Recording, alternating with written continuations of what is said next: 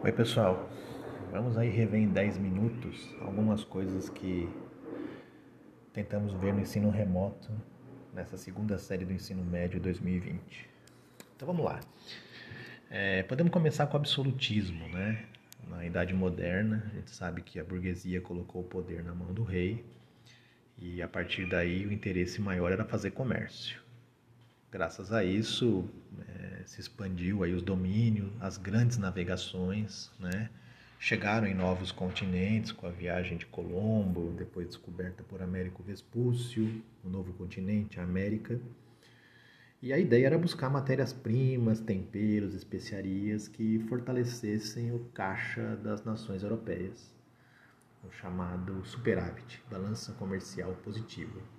Esse processo de ganhar o dinheiro com o comércio, acumular metais, é, riquezas, foi conhecido como mercantilismo.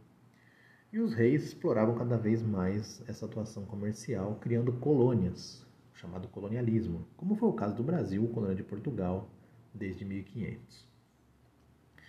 É, durante esse processo, a sociedade europeia tinha o rei como principal, a igreja tinha certa influência, não mais como na Idade Média, nobres que viviam no palácio e a burguesia, né, que trabalhavam e pagavam impostos, mas eram mais abastados financeiramente, e os camponeses e a camada mais pobre que também trabalhava e pagava impostos.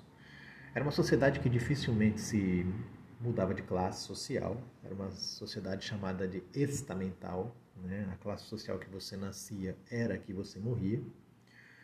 E todo o poder ao rei, inclusive alguns diziam que eles tinham o direito divino de governar.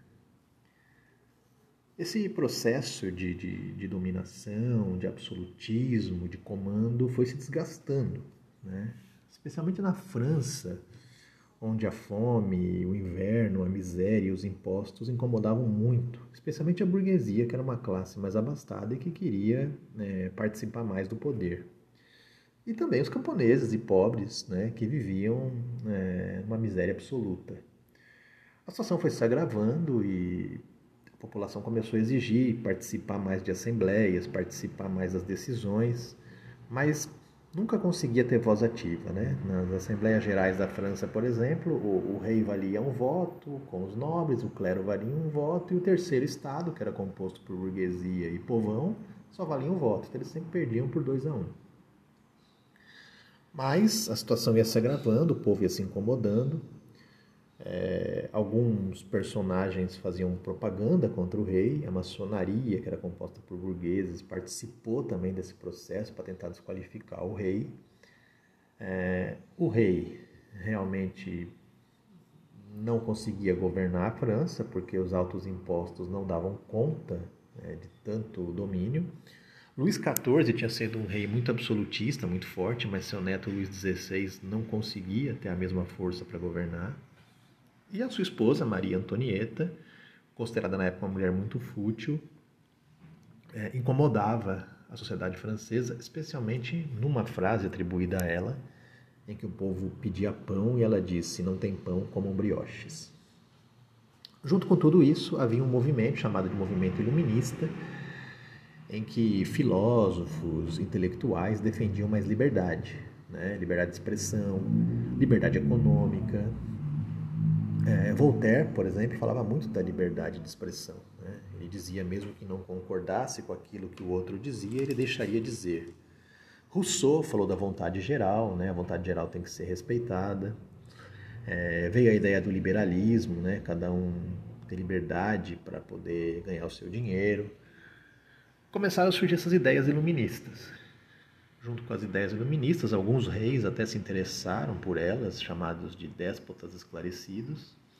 É, aos poucos a sociedade foi se movimentando, né, e depois de, de algumas ocasiões históricas, ocorre a chamada tomada da Bastilha, em que a população toma o lugar em que o rei prendia os seus opositores, mostrando ali que o rei já não ia mandar mais. Depois da Revolução Francesa, que foi uma revolução baseada nos princípios iluministas, o poder da França se dividiu em jacobinos e girondinos, a chamada direita e esquerda, né, pelo lugar que se sentavam no parlamento. Direita, é, querendo mais direitos para a alta burguesia, esquerda um pouco mais radical, querendo mais mudanças sociais. As disputas entre direita e esquerda complicaram muito a situação da França. É, Robespierre, que era da chamada esquerda, né, dos, dos jacobinos, quando chegou ao poder, instituiu a época do terror, né? Todo mundo que ele achava que era contra a revolução ia parar na guilhotina. E no meio desse caos político, de toda essa bagunça que virou a França, é, a burguesia achou uma solução: colocar a mão, é, ou o poder na mão de um general, que era Napoleão Bonaparte. Napoleão conseguiu organizar a França, conseguiu criar o Banco da França, a escola seriada, conseguiu expandir o império, melhorar o comércio, enfrentou a Inglaterra, tudo que a burguesia queria. Inclusive instituiu um bloqueio continental à Inglaterra, né? ninguém podia comercializar com a Inglaterra. E como Portugal furou esse bloqueio e foram ameaçadas, foram ameaçados pelo Napoleão, é, a família real portuguesa fugiu para o Brasil, né? deixou o povo lá e se mandou para cá é, se instalando no Rio de Janeiro, que seria então a capital, né? e transformando o Brasil em vice-reino, não mais colônia. E trouxe algumas novidades para cá também. E esse processo acabou é, colaborando com a independência do Brasil, né? porque caiu Dom, Pedro, Dom João VI foi embora, depois que Napoleão morreu, e o Dom Pedro I ficou.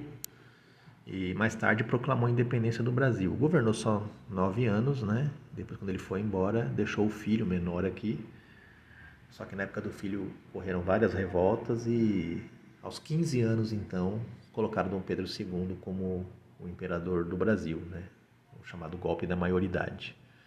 É, mesmo livre, a gente sabe que o Brasil ainda teve escravos, né? não teve uma liberdade total e só vai virar uma república mesmo em 1889, um ano depois da abolição da escravatura.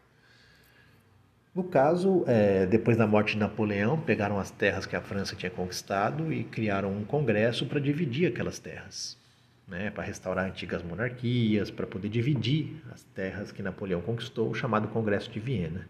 Só que nessa divisão, Itália e Alemanha, que eram países recém-formados, foram duramente prejudicados. E essas rivalidades provenientes daí vão dar origem depois à chamada Primeira Guerra Mundial.